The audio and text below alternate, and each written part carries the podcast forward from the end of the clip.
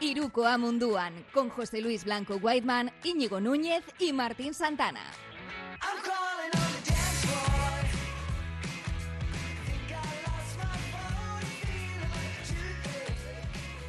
Hola, ¿qué tal? Gabón, muy buenas noches. Bienvenidos a Iruko Amunduan, otro martes más aquí en Twitch, en R Ratia, Radio Popular. Yo soy Martín Santana. Aquí, debajo de mí, Íñigo Núñez. Gabón. ¿Qué tal, Martín? ¿Cómo estamos? Estamos, estamos cansados, tío. Vengo, de esquiar, me he quemado incluso un poco. No sé si la luz aquí me está un poco ayudando, pero bueno. Y a- al Ah, otro vale, lado perdona, tengo aquí, perdona, hacia abajo, a Whiteman, José Luis Blanco, ¿qué tal? ¿Qué pasa? Eh, a ver que no te veo. A, ver que- A mí no, me- ya sabes que no me ves nunca, me escondo. Pero la gente sí, me ve y es suficiente. Lo estoy buscando. Ah, te has quemado de verdad. ¿Qué Joder, que sí me he quemado. pero bueno, Mira, yo, yo ayer estuve en Medina pasando el césped y también un poco más me. Sí, te veo, te veo un poquito colorado, eh, colorado. Pero Sí, bueno, y, no, y no tiene que ver con el alcohol, que hoy todavía no. todavía No, me nada. gusta el todavía. Y bueno, tenemos invitado como cada martes y hoy tenemos aquí a Sergio Sánchez. Vamos, Sergio, ¿qué tal? Muy bien, buenas noches. Chicos, pues la verdad que tenemos una semana cargada de cosas, porque ha pasado de todo, está pasando de todo, porque tengo a estas dos personas debajo de mí que están pendientes de una pantalla, porque Vasconia estaba terminando su partido. No sé si ha terminado. Sí, Espera. Sí, ¿no? ¿Ha terminado ya? pues yo creo que sí, ¿no? Es que No, ibais no, en puntos no, distintos. Yo creo que uno iba con más delay que el otro, entonces. Eh, normalmente, normalmente es Whiteman el que va por delante de mí. Sí, sí, bastante, 9-4-9-3. A ver, que he tenido que. A ver, que estoy de cambios. Que, que me cambio de sitio y estas cosas. Eh, Sergio, voy a dejar Santuchu. Es muy duro. Es, eh, ¿En serio? Es duro, sí, sí, es duro. Eh, voy a Begoña. Eh, es un, es un El fin gran de una cambio en era, ¿eh? Pero bueno, 200 metros para abajo, pero es, es complicado y, y lo sé, lo sé. Seguir haciendo la vida en el barrio. Eso es lo, lo importante. ¿Me dejas presentarle? Que yo creo que le queremos todos mucho a Sergio, pero yo ya sabe que le quiero un montón. Todo tuyo. Y, y bueno, pues Sergio Sánchez eh, de Santuchu, aunque durante una época la gente, no sé por qué, mm, tenía la manía de decirte que eras como el chico este de, de a mi lado, de, de Santurchi, pero que no, que de Santuchu de toda la vida, a pesar de tu, de tu pelo y tu tez un poco más clarita que la de los demás, aunque Íñigo también andas clarito, ¿eh? Em, Transparente, soy transparente. transparente prácticamente. Eh, bueno, Maristas eh, y luego en Santurchi, precisamente, ¿no? Has, has estado, jugaste como jugador, Bilbao Basket, donde pues eras el, el cemento de, de- de la- del vestuario, se lo digo yo. Eh, para en los vestuarios es muy importante meter mucha eh, mucha masa y darle poco también de, dureza, ¿no? Para que para que aguante y hay que tener de- hay que tener de todo, primeras espadas, segundos y y, bueno, pues jugadores de, rotación. Y ese era Sergio Sánchez ahí, eh, pegándose con quien fuera y, y poniendo una sonrisa como la que, la que tiene siempre. Y después de estar en el Basket, Sergio, eh, en, en el club, eh, fundación, y tus caminos han ido, no sé, siempre relacionados con el mundo de la canasta, pero no en exactamente la pista, ¿no? Eh, estuviste en Estados Unidos con, con Ricky, con Raúl, y ahora con, bueno, pues con, esa maravillosa, eh, no sé, aventura, ¿no? De North Academy, que, que, bueno, que está sacando a, pues bueno, en- entiendo que con estos años de pandemia, horrible, por el hecho de no poder entrenar bien y, demás, pero que empezamos a respirar un poco todos. Em, así, me quedo, dejo todo lo de atrás eh, pasado y me, gustaría empezar justo en el momento en el que te vas a Estados Unidos. Que, mm, eh, bueno, Martín ha vivido en, en Toronto y, bueno, ha vivido muchas, muchas cuestiones, pero tú has vivido una, eh, una forma de encarar el baloncesto totalmente distinta, porque no era ir a entrenamientos, aunque también ibas, sino estar alrededor de una figura emblemática para nosotros como es, como es Ricky Rubio. Bueno, yo cuando, cuando me preguntan sobre esa temporada allí, sobre ese año, pues siempre digo que es un, un sueño cumplido, algo que nunca hubiera imaginado de pequeño jamás, porque mm, coincide que voy con uno de mis mejores amigos, que es Raúl, que había jugado allí 15 años atrás. Vuelvo a Utah con él, a Salt Lake City, y vivo una temporada entera dentro de, de, bueno, pues de, de un club como es los Utah Jazz, que es un club emblemático de la NBA, con una estructura maravillosa, y luego pues con Ricky Rubio trabajando, trabajando para él y trabajando también para los Utah Jazz en algunas cosas que estaban pues de la mano de su fundación, que es lo que estuve haciendo allí, trabajar esa temporada en la fundación de Ricky. Entonces, pues bueno, te puedes imaginar lo que es eh, para alguien que, que, le gusta el baloncesto, el ir a Estados Unidos, poder ver un, partido de la NBA ya es algo increíble, pues imagínate el poder estar una temporada allí y pasearte por el Delta Center, que bueno, ahora se llamaba Vivint Center, pues casi como si fuera Miribilla. Pues fue, fue una temporada increíble. En este sentido, y ahora les dejo a mis dos eh, compañeros de, viaje. Mm, la función no era tanto el. E, era estar más en, en, contacto con, con, la sociedad, ¿no? Eh, sí estar con, con, Ricky, que es importante, evidentemente, pero sobre todo eh, una persona como, como él que, que, quería, y a mí esto, esto me encanta cuando dices, quiero aprovechar mi estatus social para dar cosas, para poner visibilidad, por ejemplo, en, la Fundación de Tema del Cáncer y en otras eh, labores sociales que hay veces que desde aquí no las percibimos tan claro y que, sería muy interesante que, que pudiéramos eh, eh, extrapolar ¿no? a nuestra sociedad, que vemos ahora que tanto se critica a Estados Unidos por muchas cosas, que hay cosas que sí que, incluso las propias entidades y los jugadores se implican en ello.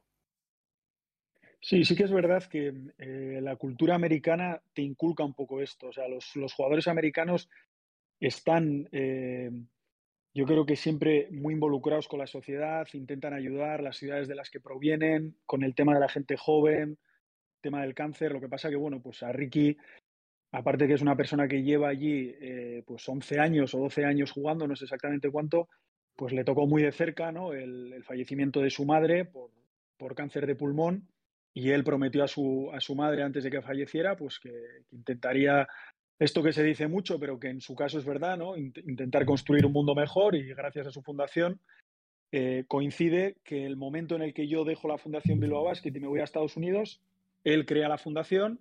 Entonces, pues bueno, yo lo que hacía era eh, coordinar un poco las, eh, pues la, la, estructura de lo que tenía España, hacerlo en Estados Unidos y crear acciones nuevas que, realmente pues fueron, fueron acciones muy bonitas y de hecho, aunque yo no esté ahora allí, siguen perdurando y muchas de ellas de cosas que me llevé de, Bilbao Basket y que en su día hice en Bilbao Basket y que luego las pude hacer allí con mucho presupuesto, que es maravilloso poder trabajar, tú ya sabes, White, que cuando tienes ideas y encima puedes manejar presupuestos, es increíble. Entonces, todas las ideas que a mí se me ocurrían allí, o que como te digo, copiaba un poco de lo que ya había hecho en Bilbao Basket, se llevaban a cabo y te ayudaba a todo el mundo. Así que en ese, en ese sentido, muy bien. Es una fundación muy potente y que cada año pues, eh, va haciendo cosas más importantes. Decías justo, eso es lo de que es un poco la cultura americana, ese giving back que ellos tanto dicen. La NBA tiene el programa de NBA Cares, por el cual ya se vuelcan ellos también con, muchas labores sociales.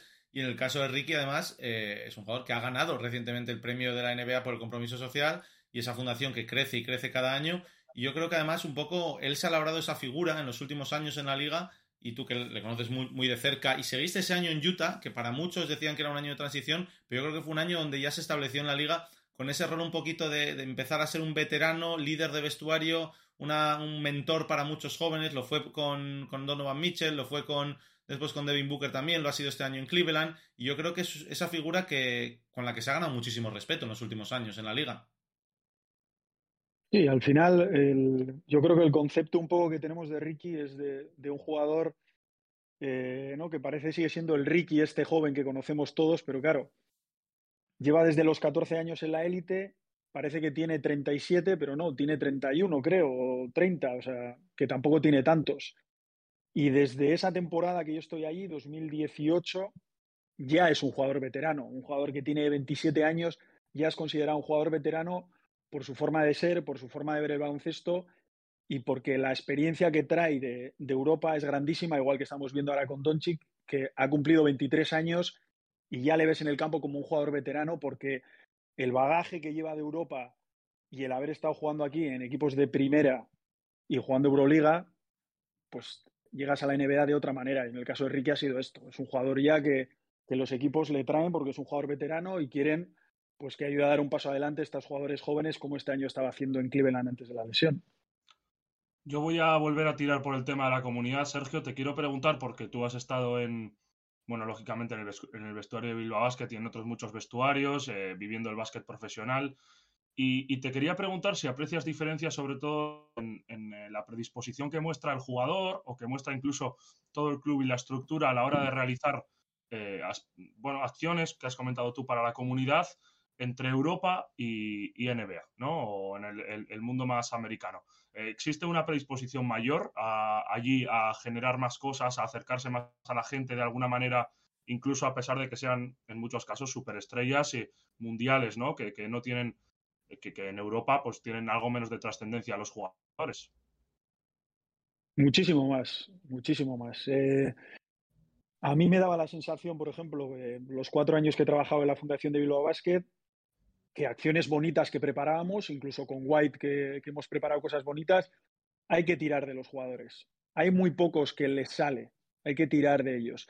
Y sí que es verdad que si luego lo comparas con lo que te cuentan otros compañeros del fútbol, por ejemplo, en baloncesto es mucho mejor que en el fútbol en este sentido. Pero la NBA es tan cultural esto que es que hay muchas acciones que hacen ellos individuales que no salen en ningún sitio, como por ejemplo, os cuento una anécdota, yo cuando estuve en Utah tuve la gran suerte de poder conocer a, Carmalón y me contaron desde la fundación que él eh, se vestía de rey mago, iba a los hospitales sin que nadie supiera que, era de, rey mago, no, me imagino que de, Santa Claus, que, que, nadie supiera que era, que era Carmalón, hacía con los niños la carta de los reyes y el día de reyes o el día de cuando hace los regalos allí, llegaban trailers a los dos hospitales de Salt Lake City llenos de juguetes con esas cartas de los niños que, él había ido personalmente a hablar con ellos y a que, le, a que le, pidiesen los regalos. Esto no salía a ningún lado. Carmalón no lo sacaba luego en sus redes sociales porque no tenía ni lo contaba, ¿no? Entonces, el jugador americano tiene esto.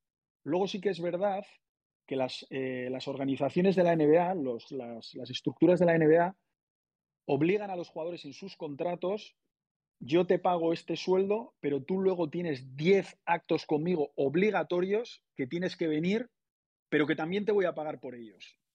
Pueden ser actos de la fundación en los que tú vas a venir porque lo tienes por contrato, te voy a pagar por ello también, es parte de tu contrato, y luego las cosas a mayores que tú quieras hacer, el club te va, te va a apoyar 100%, con dinero, con estructura, con gente, con lo que sea.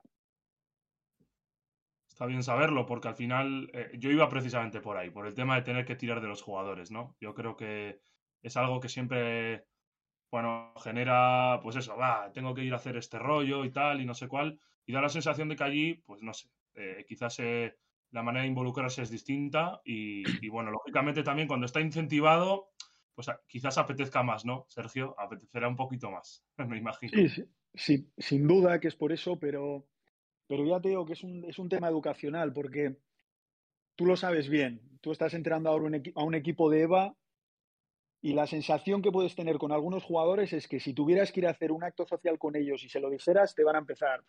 a mí, pídeselo al juvenil, que ¿para qué voy a ir yo? Que yo soy el veterano, no sé qué, ¿sabes? Yo estas cosas las he llevado muy de dentro, pues por mi forma de ser.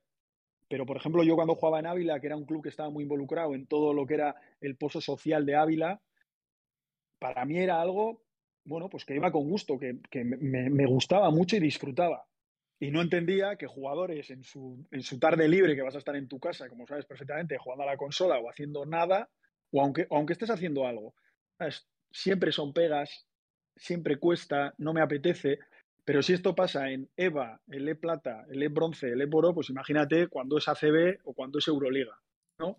Es un tema educacional que allí no pasa, pero porque desde muy pequeños eh, la ayuda social, desde que están en high school, saben que es una cosa más y saben que si tú tienes la suerte de estar donde estás, tienes que ayudar al resto. En, términos culturales, que es lo, un poco lo que tú decías al principio también, el, voluntariado, el compromiso social, son, son conceptos que ellos iban muy, muy dentro desde pequeño. Justo lo que tú decías, desde high school, desde el instituto. Yo creo que ya en ahí que se vive el deporte además de una forma muy distinta en, el instituto a como la vivimos aquí, se vuelcan también con, ese tipo de actividades, eh, donaciones de, comida, de ropa. Y yo creo que el ejemplo que ponías tú, quizás un poco de Ávila también, el hecho de que sea algo más pequeño, eh, jugadores en la NBA que vienen de, bueno, pues de, comunidades quizás más pobres o de que han pasado una infancia más dura, también les ayuda un poco a identificarse más con esos contextos y el hecho de que se puedan, bueno, porque sí que es verdad que al final Ricky tiene el trasfondo, por ejemplo, que lo decíamos, de su madre y que eso le ayuda a, crear esta fundación.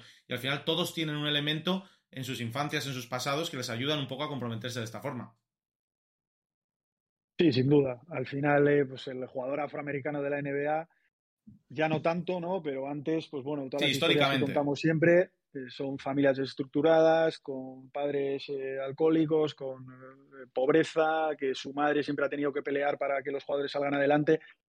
Y yo creo también que cuando, bueno, pues has, has, mamado esto desde pequeño, siempre te va a salir más natural el, el, poder ayudar o el querer ayudar al resto. Esto, bueno, está claro que, que es, es, más sencillo y lo ves más nítido todo así. Eh, si os parece, hablamos un poco, avanzamos un poquitito y, y, me gustaría saber un poco cómo está Ricky. No sé si has podido hablar con él, si qué planes tiene, porque además esa temporada creíamos que había ido al destierro, luego eh, nos volvimos a enamorar de, de, Cleveland, entre comillas. Bueno, ya te digo yo que no, ¿eh? que Cleveland... Vale, ya sé, ya sé, por el tema del frío y luego en verano los mosquitos. Que, ¿Sabes que Nos decía eh, Martín, que estuvo en el, en el All-Star, que era una especie de charleroi. Mm, así, más o menos. Pues, pues tienes toda la razón. ¿eh? Yo estuve en, en Cleveland, el, en una gira que hicimos eh, creo que en Navidad fue, no sé si fue, hice Toronto, Cleveland. Sí, fue Navidad porque tú viniste. De, fue Navidades, porque tú estuviste en Toronto el 1 de enero de 2019. Eso es. Porque es cuando jugaron, jugaron los Jazz, me acuerdo yo, porque venía Ricky y yo lo tenía marcado en el calendario. Eso es, eso es, que el año del anillo. Eso es. Entonces yo luego hicimos, luego hicimos eso, fuimos a Cleveland, me acuerdo que fuimos a cenar a un sitio que nos recomendó Kyle Korver, que Korver jugaba con, bueno, Ricky, Ricky jugaba con Kyle Korver en Utah y había jugado en Cleveland. Fuimos a cenar a un sitio que estaba muy bien, pero llegar al sitio, o sea, me pareció horroroso, feísimo, muy oscuro. Y al día siguiente, que me quedé yo un día más allí, porque luego el equipo se fue, eh, toda la organización y Raúl también, que Raúl viajaba con el equipo, me acuerdo que salí a dar un paseo y me volví al hotel. Me volví porque decía, pero esto, ¿esto qué es? Muy, muy jodido. Y eso que hacía un día, tengo el recuerdo que hacía un día buenísimo, un sol, tal, no sé, me volví al hotel. Entonces, bueno, eh, lo que me decíais, eh, Ricky, sí. Ricky eh, bueno, pues a ver, obviamente nunca es buen momento para lesionarse. En el momento en el que estaba ahora, que seguramente sería el mejor eh, baloncesto que ha estado haciendo hasta, hasta el momento, yendo a una organización, pues que otra vez, como cuando, fui a, cuando fue a Phoenix, eh, qué mal equipo, qué mala suerte, qué mala ciudad, estaba encantado. Eh, la organización encantado con ella, muy bien, con los compañeros, con los resultados, y bueno, pues pasa esto. Eh, la operación ha salido perfecta, le operaron en Nueva York un, un cirujano de renombre que ha operado a varios jugadores de la NBA, ha salido perfecta. Se ha vuelto a Barcelona, está en Barcelona, de hecho estamos trabajando con él, solemos ir eh, casi todas las semanas, Raúl Maz, y, está muy bien. La verdad que, está muy bien. Es curioso porque, bueno, pues eh, al final todo esto de, la medicina pues avanza muchísimo y, y, como yo he visto, ¿no? Otros compañeros que cuando se han roto un ligamento cruzado, o en el caso de Raúl, pues ves que, que cada vez o pasan dos años o pasa un año se hacen cosas diferentes.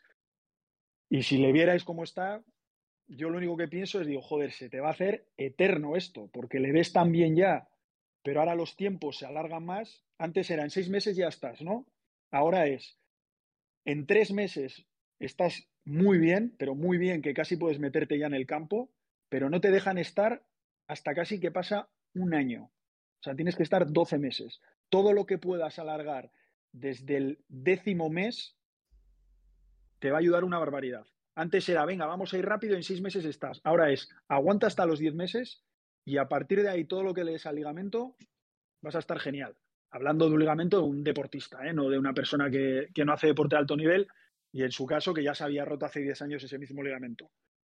Pero ya os digo que muy bien, está, está muy bien, tiene un equipo muy potente detrás, obviamente tiene pues su preparador físico, que es de, de muchísimo nivel, su fisioterapeuta y luego al final, pues bueno, que está Raúl también. Y luego su voluntad, obviamente, de, de, querer volver muy bien y cuidarse y hacer todo lo que le dicen y cuidarse la alimentación. Y, y no, le veo genial, la verdad que, que le veo genial. Perfecto. Y, y, bueno, para avanzar ya, empezar, que queremos hablar un ratito, si pudieras. Ya llevamos 20 minutos, Sergio. Si es que eh, eh, nosotros empezamos con la idea, hace pues 12 programas o así, de hacer 40 minutos eh, nos hemos ido pasando de la hora siempre. O sea, no, no tenemos. Y mira que tenemos que madrugar todos, pero al final estamos un, ratito, un ratito más. Que presente. Raúl López. los que conocemos a Raúl sabemos de, pues, de la magia que tiene, ¿no? Y, y, y, y, de lo especial que es también, porque hay veces que la magia y, ser una persona especial también van de la mano, ¿no? Y, Raúl es muy, eh, ¿cómo diría? Eh, que oculta muchas cosas al exterior. Y hay veces que nosotros tenemos que ir pensando o, o, preguntando por uno por otro, oye, ¿qué está haciendo Raúl? Y, y, ves, oye, que está entrenando con, con tres o cuatro, no entrenando, mejorándoles. Vemos el documental de Pau Gasol y, y le vemos que está eh, a través de la pantalla, ¿no? En, en otro sitio. Y, y luego ves, eh, dices, ostra, yo eso, eso se gorostiza. Eh, dice, eso me suena. Y, o, le ves con, con otro en, en, un montón de sitios. Y ahí al, alrededor estás, estás tú también, siempre. Pareja, de hecho, casi, puedo decir. El proyecto, claro, a mí me, hay veces que me explota un poco la cabeza. Sé que es que Raúl va por un lado, ¿no? Seguramente con profesionales o, con mega estrellas o con, jugadores de, renombre que para mejorar técnica individual, mejor, seguramente para evitar lesiones, ¿no? Y demás. Y luego eh, a, la par el proyecto con chicos y chicas, ¿no? Es un poco mi mini resumen que, me gustaría que me lo, que lo contases. Sí, bueno, eh, pues bueno, lo que decimos siempre de North, que es eh, un poco el, proyecto. Hemos empezado la casa por el tejado, obviamente, porque el, primer cliente que hemos tenido ha sido Ricky Rubio. Entonces, empezar así, pues eh, hemos empezado lógicamente porque, porque mi socio Raúl López y es quien es. Entonces, eh, bueno, básicamente lo que se empezó es trabajando con él los veranos por, por, un tema de cercanía y de amistad y de que pues eh, Ricky ha tenido a Raúl siempre muy, en muy alta estima. Y empezaron a trabajar, a trabajar juntos. Nos fuimos luego a Estados Unidos. Raúl estuvo en el cuerpo técnico, siguió trabajando con él y cuando nos volvimos, pues bueno, decidimos que, había que darle forma a este proyecto, ¿no? Entonces, como vivimos en Bilbao, que Raúl también está viviendo aquí en, en Bilbao, pues lo que hemos creado es un, una academia que entrenamos a la gente de aquí del territorio, a jugadores y jugadoras de, formación, y básicamente aplicamos la misma metodología con la que trabajamos todos los veranos con jugadores profesionales, porque ya, ya no solo Ricky, todo esto ha crecido mucho más, eh, y lo aplicamos a los jugadores que se quieran apuntar a, la academia aquí. Eh, Raúl está presente también en la academia, no siempre por, por, bueno, pues porque al final ahora le toca, por ejemplo, en, en este caso ir mucho a, a Barcelona con, con, Ricky, en su momento también con Pau. Y durante el año, pues tenemos semanalmente esta academia, las píldoras de los campus que hicimos en Navidad, que haremos ahora en Semana Santa y que haremos ahora en verano. Y luego, pues el, el yo creo que el, trabajo igual más importante o más delicado, que es el de verano, que es con, con jugadores profesionales. Y bueno, pues jugadores profesionales han pasado pues de todo tipo, pues eh, desde Ricky a Pau, a su hermano Marc, a pues Ferran Basas, eh, Oriol Paulí, jugadores de NCAA, Juan Núñez, eh, Héctor Alderete, Dani García, no sé, me dejaré muchos por ahí, Alberto, han pasado muchos. Entonces, bueno, pues es, es, es, un, es un proyecto bonito porque al final yo creo que juntamos un poco todo, ¿no? El, deporte de formación, el baloncesto de formación que nos encanta y que cada vez lo estamos entendiendo mucho mejor el deporte profesional, que Raúl eh, obviamente les ayuda mucho en, el tema eh, eh, técnico, pero está todo muy camuflado porque realmente, como sabemos todos, un jugador que ya llega a la élite y tiene un nivel altísimo, sus limitaciones empiezan a llegar por un tema más de coco que por un tema técnico. A Ricky no le hemos cambiado prácticamente nada de su tiro. Han sido dos detalles pero lo que le ha hecho meter triples y conseguir meter ocho triples en el Madison Square Garden antes de lesionarse es un tema de aquí que Raúl lo sabe trabajar muy bien, que eh, lleva trabajando mucho y que Sergio, se lleva formando mucho. Perdona que te corte, no, no son dos cosas. Eh, yo he visto eh, imágenes en las que Ricky era Raúl. Así de claro, el echarse hacia atrás, eso Ricky no lo hacía. Pues yo digo que que evidentemente se da más cosa que, que solamente dos, sí, pero... dos, cositas. ¿eh? No, no, no. Tema, tema, te, tema técnico se trabaja muchísimo. O sea, uh -huh. muchísimo y, y, obviamente se trabaja una barbaridad. Pero en jugadores de este nivel, en, en el tema de Ricky, de verdad, ¿eh? o sea, lo que hemos modificado en su tiro son dos cosas, solo dos cosas. Y son dos cosas de sentido común que aplicamos con todos los jugadores que pasan por nuestra academia. Son solo dos cosas. Pero el problema viene siempre de aquí. Y los jugadores cuando acuden a nosotros no nos dicen, oh, es que no voto bien con la izquierda, es que no leo bien el pick and roll. No. Son problemas pues de su cabeza o que de repente están en un bloqueo importante o que no saben sacar partido a, sus herramientas, porque muchos de ellos las tienen. Con otros hay que trabajarlas, que es verdad. Hay gente que está más limitada técnicamente y viene exclusivamente a que se trabaje con ellos el, tema más técnico táctico. Pero los que son de mucho nivel, es un tema de coco y en esto Raúl yo siempre le digo, y no porque esté trabajando con él, para mí es mucho mejor y es, es decir, o sea, creo, creo que, que, suena igual a veces como demasiado, ¿no? Pero creo que es mucho mejor haciendo este trabajo que fue, que fue de jugador.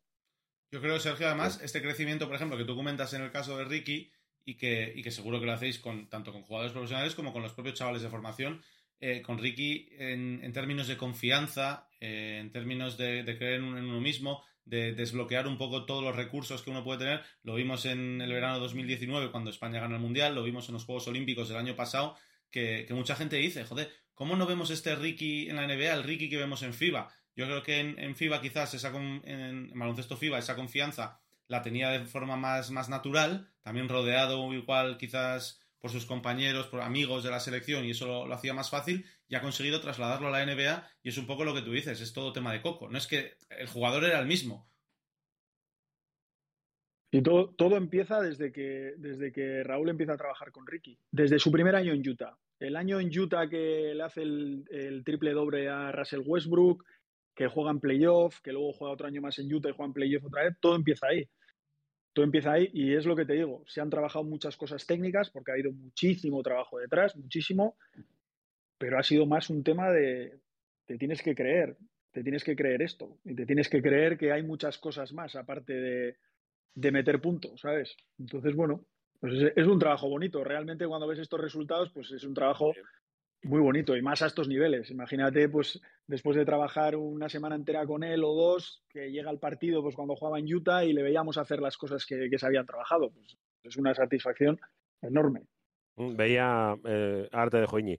Eh, luego, hemos puesto ya la web, eh, pero hay que volver a ponerla. ¿Sabes? Que hay que. A los amigos se pone dos veces la web, Martín. Gracias, Guay.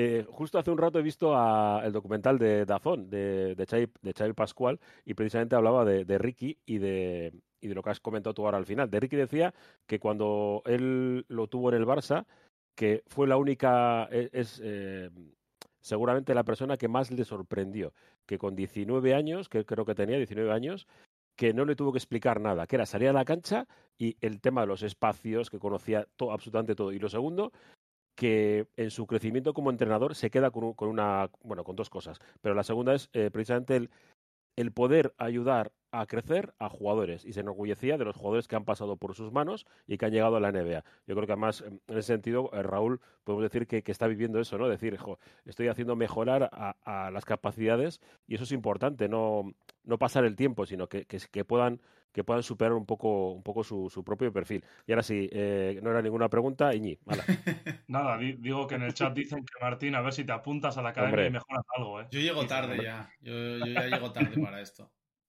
Hoy, nos ha, dicho un padre que a ver si hacemos para, para padres también, que se quiera apuntar. Joder. ¿En serio? Eh, Sí, pero importante el tema de, de, las pulseritas estas, ¿eh? ¿Vale? Para las pulseritas. No, no lo haremos, no lo haremos, guay. No queremos sustos.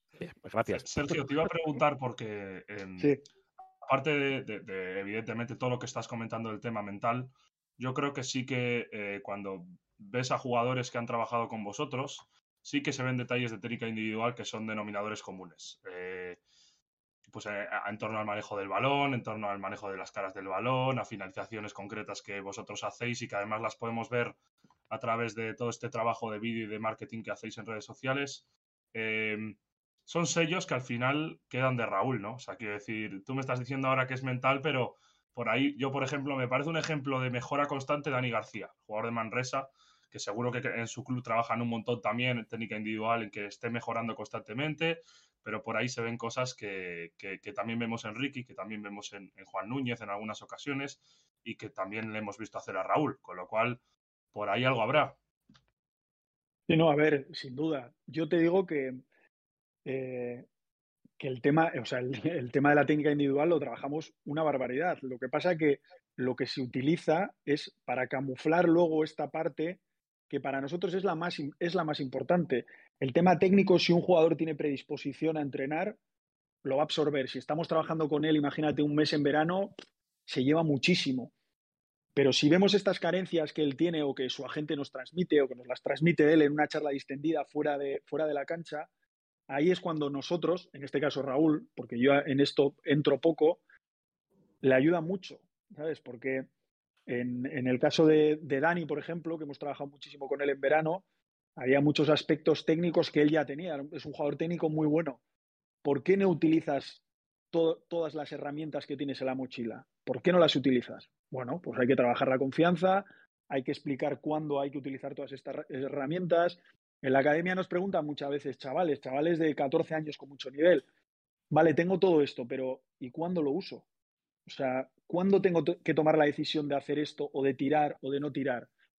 Pues hay gente que, bueno, pues que, si no se lo dices no lo sabe. Entonces, hoy en día, como tú sabes, Íñigo, gracias al trabajo vídeo se puede ayudar muchísimo a los jugadores porque, bueno, no hay, no hay nada más que ponerte a ver un partido con él, un partido que ha jugado y explicarle, pues mira, aquí esto, aquí esto, aquí esto y aquí esto. Y cuando lo has hecho muchas veces, perdonar que se ha bloqueado. Y cuando has hecho muchas veces, pues el jugador empieza a entender cuál es el camino, ¿no? Pero sí, sí que es verdad que, hay seis pilares en nuestro trabajo técnico que son innegociables y que todos los jugadores lo tienen. Y lo que nos estamos dando cuenta y que cada vez nos gusta más es que cuanto más pequeños son, como no tienen ningún deje de nada, lo absorben y lo tienen. Y es una maravilla.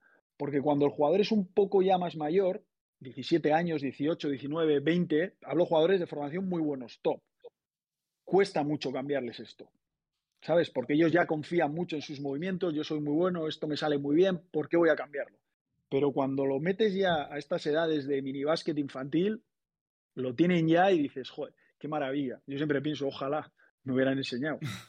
El aspecto que comentas de la confianza, de, enseñar a alguien cuándo poder dar un poco rienda suelta a todos esos recursos que ya tienen, ¿con quién resulta más fácil trabajarlo? ¿Con un jugador profesional que ya está quizás acostumbrado, que sabe de lo que es capaz pero no es capaz de sacarlo? o con, como tú dices, con, estos chicos más pequeños que también por ser una esponja igual se dejan más influenciar, no en el sentido malo, sino en el sentido de, oye, mira, tú eres capaz de hacer esto, puedes hacerlo en este caso, en este caso y en el otro. ¿Con quién resulta más fácil trabajarlo? Y de paso ya añado, ¿con quién resulta también quizás más gratificante hacerlo? A ver, eh, empiezo por la última. gratificante seguramente sea con los profesionales, pero por un hecho de que al final nosotros consumimos luego sus partidos, los ves y ves el resultado, ¿no? Con los chavales, como tenemos tanto volumen, es difícil eh, eh, poder ver estas cosas. Es más un poco el feedback que nos pueden dar ellos, los padres, algún entrenador. Pero los que más dudas nos encontramos a la hora de, elegir o de, saber utilizar todas estas herramientas es con la gente joven. Con la gente joven porque nosotros, bueno, pues nos hemos dado cuenta, jugadores que vienen a la academia que técnicamente son muy, muy buenos, pero que luego no tienen ese valor de decir, joder, ¿por qué tengo todo esto y no lo utilizo? ¿no? Pues tiene que haber una figura de un entrenador que apueste por él y que diga, lo tienes que hacer, lo tienes que hacer, lo tienes que hacer, te tienes que equivocar, te tienes que equivocar. Y cuando tengas confianza y te des cuenta que este deporte todo el mundo nos equivocamos, pues te darás cuenta que no pasa nada y lo seguirás haciendo y ya está. De cinco minutos, chicos. Hablamos de un poco de NBA, porque Sergio os aseguro, no sé ahora si sí que están tan metido, pero vamos, que de datos y de historias eh, eras un auténtico crack. Estamos hablando de Yamorant como la gran esperanza de la nueva generación. Ya sé que es súper bonito y, que lleva poco tiempo en esto, pero es que yo flipé anoche con, con, varias cosas, lo de los mates ya. Mira, Guayman, tiene, hoy, hoy hablaba con un colega que tiene eh, una frase que me gusta mucho. Tiene en 60 partidos de esta temporada una colección de highlights que algunos jugadores no tienen en toda su carrera.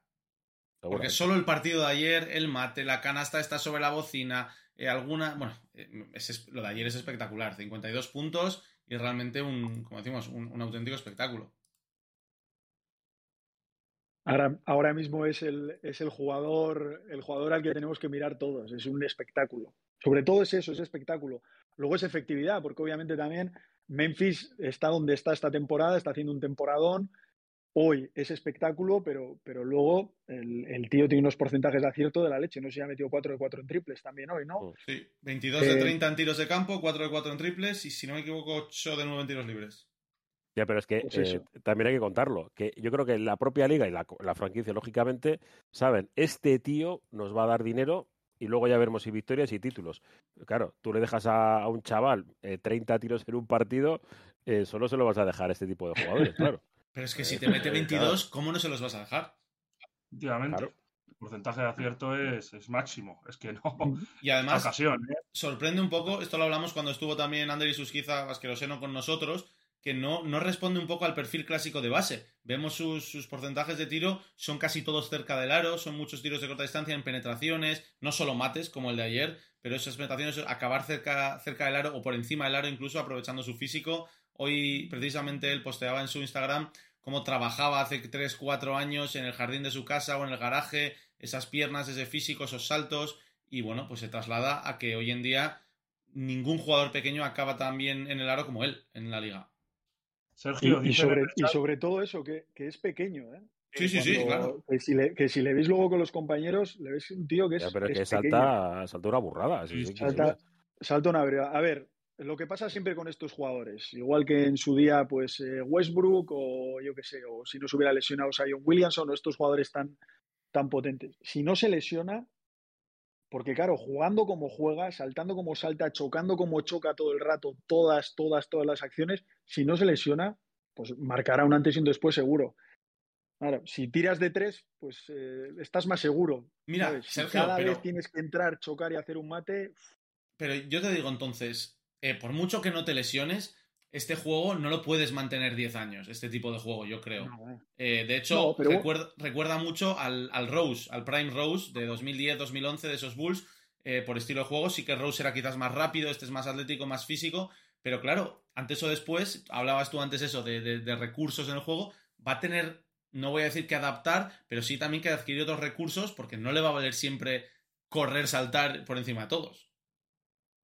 Bueno, si te, si te fijas en toda la evolución de los jugadores súper potentes físicamente, al final pues acaban tirando más de fuera, acaban tirando más de fuera y, acaban jugando más inteligente. Incluso si analizamos un poco el Jordan inicial, el Jordan final, pues bueno, era un poco esto también. Mates continuamente y luego empiezas a crear un estilo de juego, media distancia, espaldas, poste bajo y sin meterte ahí, que es donde vienen los golpes, las malas caídas, y está claro que, bueno, pues evolucionarán. Yo creo que, todos los jugadores, al final, si están unos cuantos años en la NBA, la evolución siempre va a esto, a acabar tirando fuera y, jugar más inteligente. Whiteman, todo esto se aplica a jugadores excepto a Westbrook, que no es más inteligente. bueno, hay algún otro más, ¿eh? Westbrook tiene primera y sexta, ¿sabes? Que hay veces que no. para decirle que no, hace falta ir tan rápido, es que no hace falta que ya te has ido, ¿sabes? Necesita más metros de cancha. ha dejado, se ha dejado el IQ en casa, ¿eh? Se ha dejado el IQ en casa. Sí, sí, pues, eso no.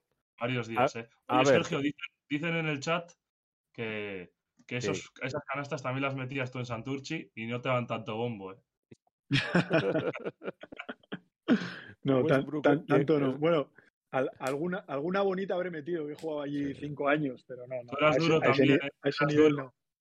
Eras duro. Sí. Sí, sí. Técnicamente, técnicamente no, era, no era muy bueno, pero, Sí, a duro me ganaban pocos. Hablando de duro, eh, de duro de, moneda, porque de otra cosa, eh, ¿tú cómo has vivido esto de, mm, del señor este chico, mm, Harden creo que se llama, que tiene barba y tal?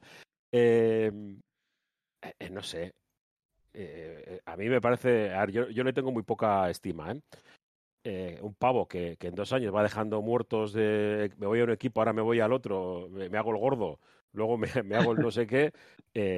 Oye, ¿Crees que va a resultar? Porque eh, yo esta semana he visto un par de partidos y ojo con Filadelfia, ¿eh? Ojo con Filadelfia y ojo con Brooklyn, porque al final también eh, los cambios que ha habido para los dos equipos me parecen muy buenos. A ver, Harden, yo tampoco, tampoco es un jugador que me guste muchísimo, ¿eh? A pesar de que creo que es uno de los mejores anotadores de la historia, sin duda. Pero claro, tú te vas a Brooklyn eh, con un equipo que parece que va a luchar por el anillo y de repente te encuentras con la historia de Kairi, que no se quiere vacunar, que no le dejan jugar, que está todo así como está, pues dices, ¿qué, hago aquí? ¿sabes? Entonces tampoco me parece, o sea, lo que hizo para irse de Houston me parece una locura y que Houston dejara marchar a este jugador me parece, pues, que, ha desaparecido los Rockets. Pero ahora, estando como estaba Brooklyn y con esta situación tan rara, pues bueno, se ha ido a un, equipo que, puede pelear por algo y que, y que, está rodeado de un jugador pues que, que, probablemente pueda ser el MVP de esta temporada. Así que, no sé, me han gustado los cambios. Al final, la NBA siempre nos sorprende. Y si os fijáis, cuando llega el momento de los traspasos, siempre lían una gordísima para que todos digamos, joder, la que han liado. ¿sabes? Es todo espectáculo hasta en el, el relato este de, de los traspasos. Sí, sí. Es la narrativa. Sí, y de todas formas, Whiteman, eh, es lo que dices tú, estos primeros partidos. Mira, justo ayer veía la estadística del primer partido de Harden con cada uno de sus nuevos equipos y siempre, siempre es espectacular. Y luego pasan cosas. Pero sí que es verdad que está funcionando mejor de lo que yo esperaba con, con Embiid, por ejemplo.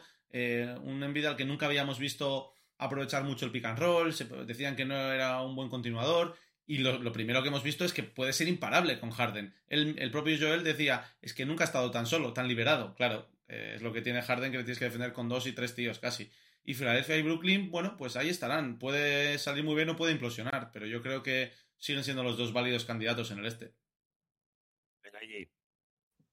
La mezcla con Doc, Doc, Rivers esa, no, no sé si parecía que iba a salir muy bien, un tema más disciplinado y tal, pero de momento bueno, veremos. Doc Rivers, eh, el problema es que lleva sin innovar 10 años en la liga, por lo menos. Sí, sí, sí, pero bueno, ya se está hablando de que si no sale bien, Morey quiere deshacerse de Rivers y traer de vuelta el Ranangan de con D'Antoni. Así que bueno, habrá que ver qué pasa en Filadelfia. Venga, deja de Álvaro ya. Eh, Lakers. Eh, sí, no, no, no, no, no. ¿Qué, ¿Qué, pasa con los Lakers?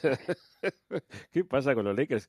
Una cosa es que te, que te, sirven de vez en cuando. Ahora ya es la vergüenza cada jornada, ¿no? En... Sí, Mira, hemos llegado al punto en el que en el que Shaq ha hablado esta noche y ha dicho que ha sido tajante y ha dicho que si los Lakers traspasan a LeBron, porque se está hablando ya de eso, a ese punto hemos llegado, no volverán a ganar jamás. Eh, esas son las declaraciones que ahora mismo más resuenan en, en, Los Ángeles. Bueno, pues los Lakers, no sé, no sé qué quieres que te diga. Yo ya hace, hace semanas que he dado la temporada por perdida. bueno.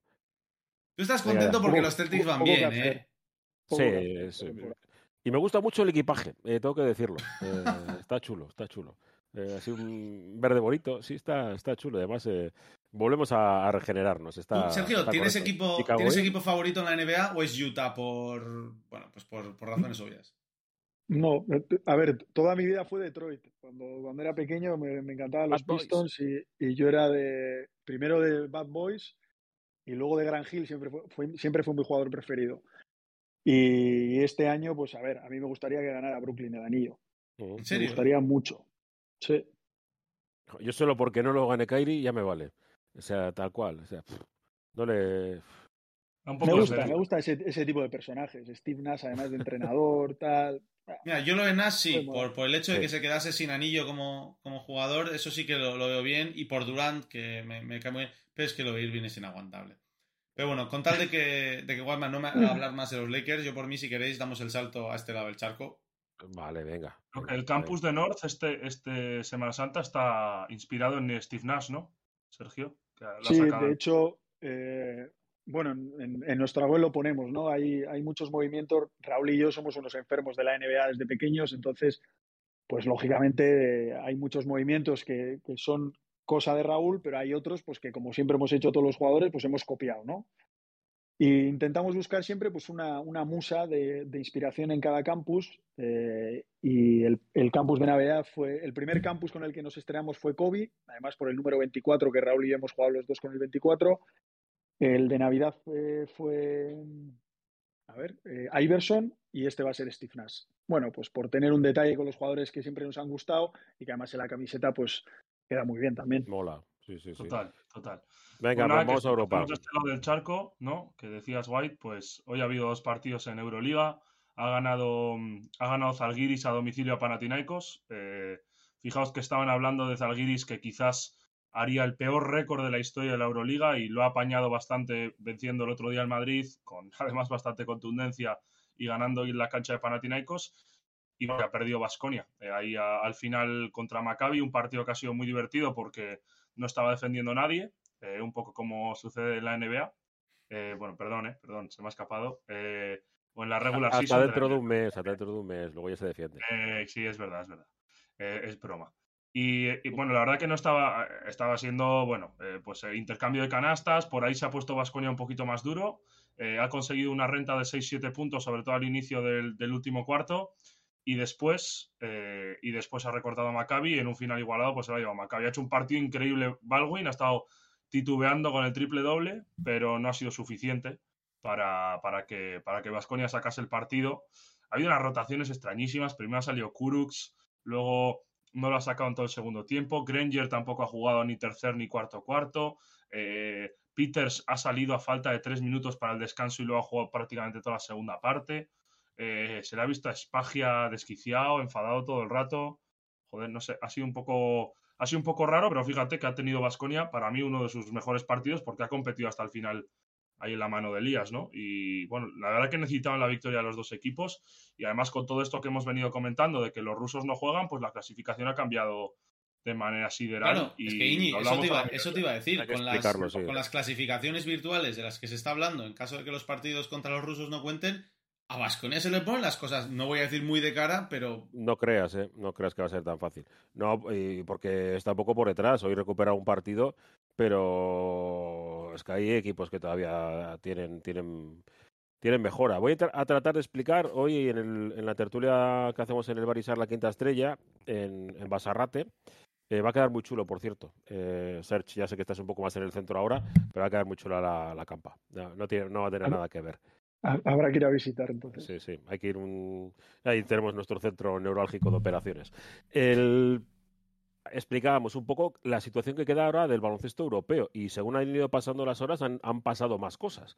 Que, vale, eh, están, podemos decir, eh, con hielo eh, los equipos rusos. no están expulsados, pero, pero claro, no, no pueden competir en ninguna competición, ni Euroliga, ni Eurocup, porque FIBA también se ha sumado.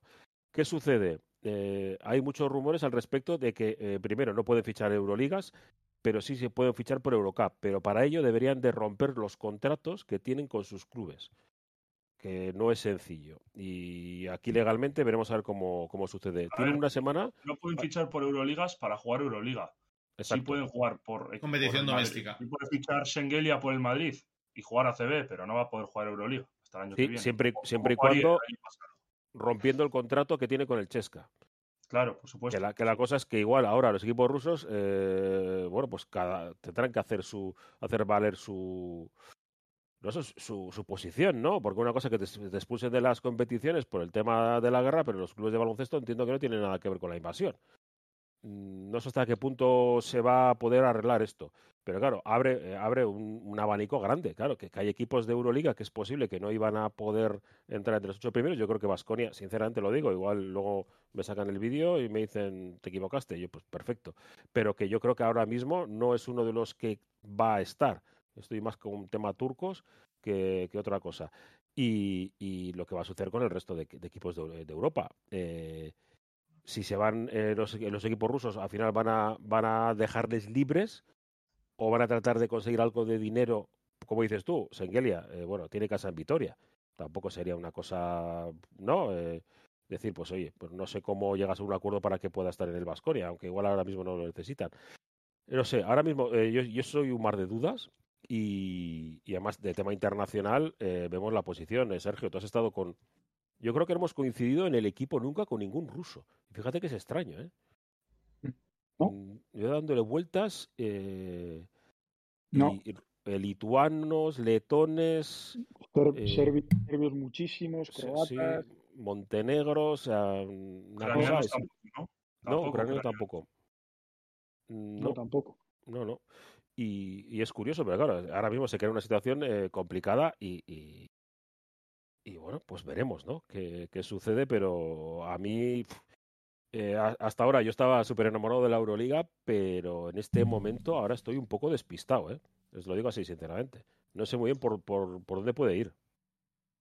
¿Cómo no vas a estarlo, no? Si es que ni, ni, ni, los propios clubes saben con qué se van a encontrar dentro de un mes. O dentro de una semana. Eh, sí, sí, jornada a jornada también es un poquito eh, es una odisea casi preparar lo que va a ser el próximo enfrentamiento sin saber a dónde va esta, esta liga.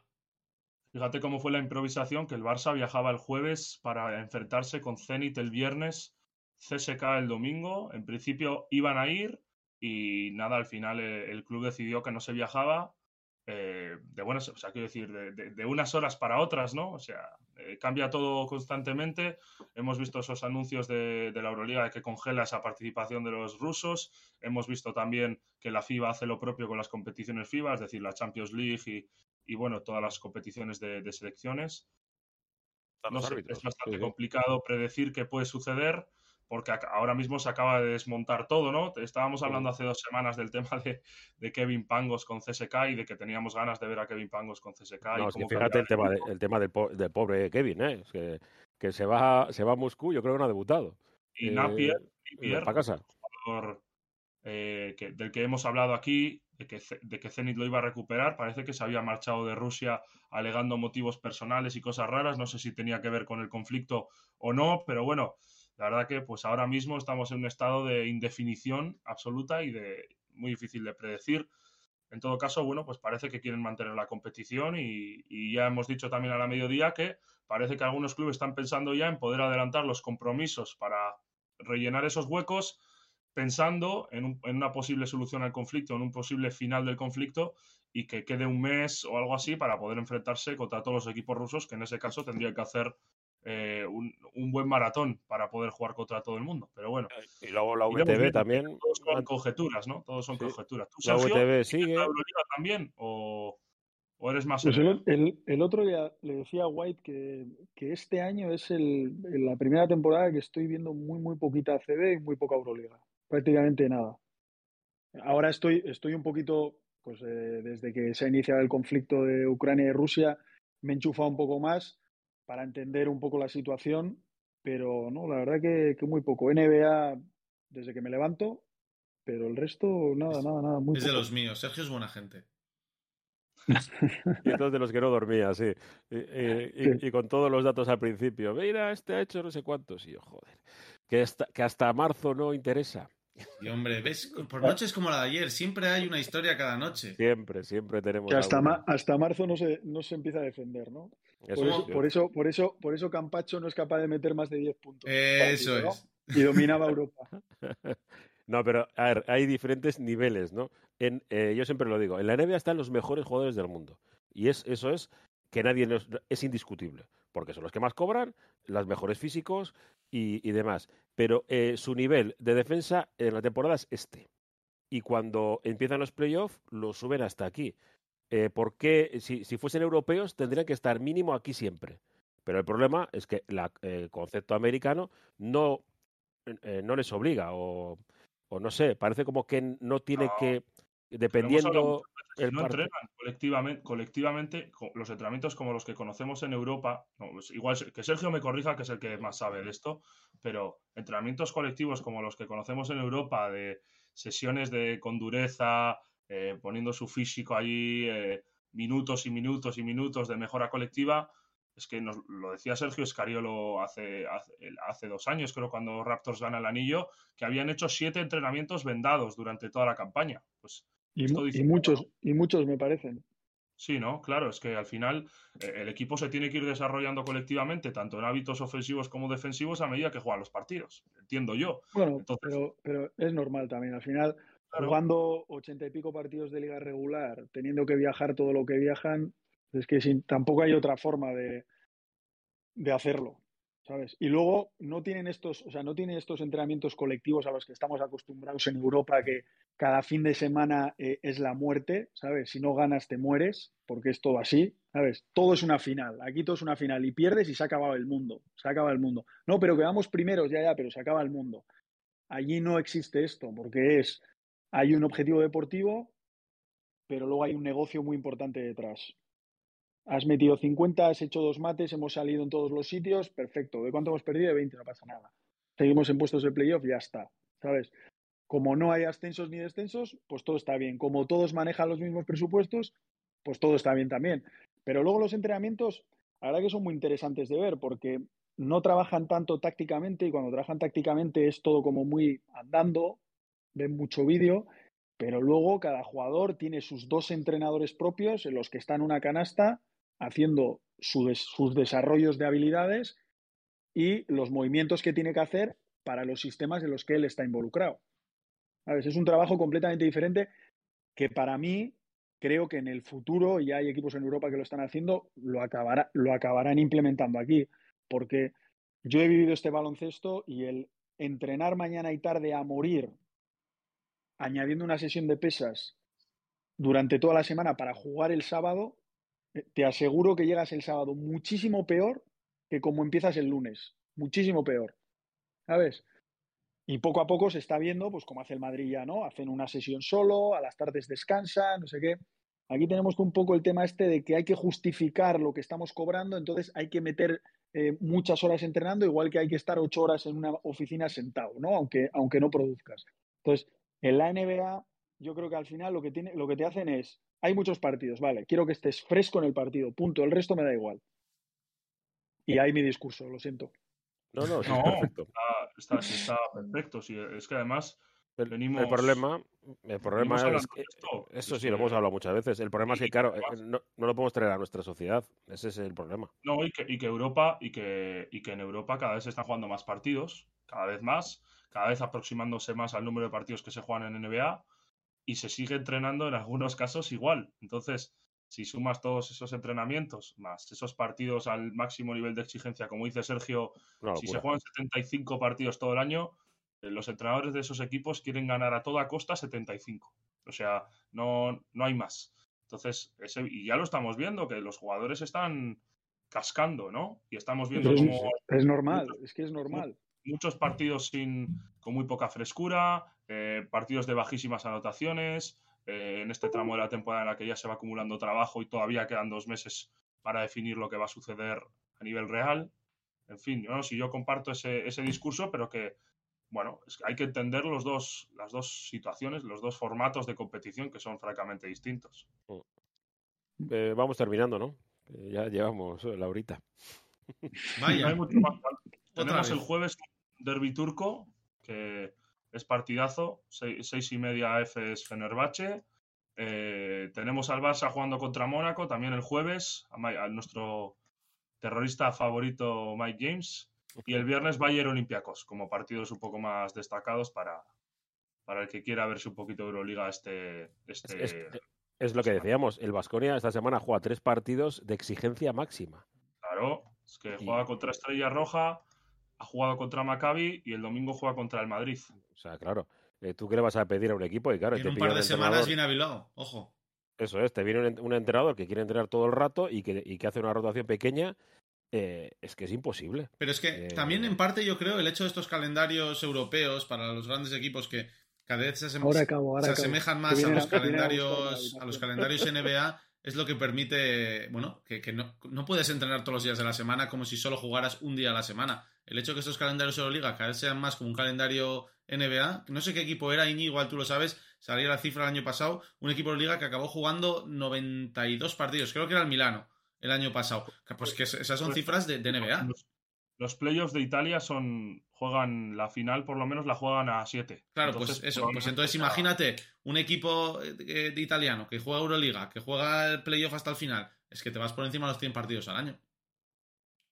Y mira, como último detalle ya, decía Mauricio Gerardini, que es el general manager referencia de, de, de Fenerbahce, que estuvo el año pasado Igor Kokoskov, que claro, ha mamado todo lo que es el formato, por supuesto, NBA, y que cuando le preguntaban por Igor Kokoskov, él, por supuesto, halagaba su trabajo, pero claro, comentaba que hay muchísimos aspectos de, a nivel de diario, a nivel rutinario, que es que mmm, allí no comprendían.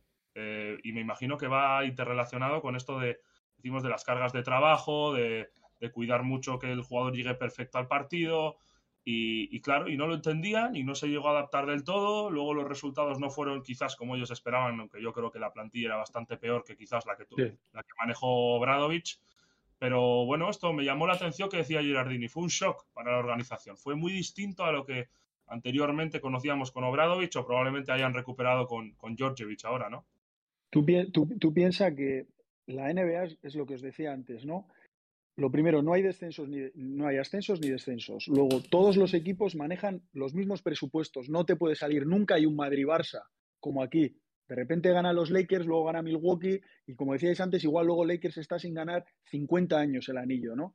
Entonces, el mayor valor que existe en la NBA son los jugadores, el mayor negocio y están por encima absolutamente de todo, nada está por encima de ellos. Entonces, ¿qué hay que hacer? Cuidarlos mucho, ¿qué hay que generar? Espectáculo. Y luego está todo muy protocolarizado. Si hay una lesión de un jugador, lesión de tobillo, dos semanas parado.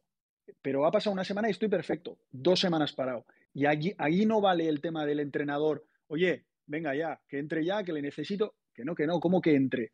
Y si nos arriesgamos a que se vuelva a lesionar un...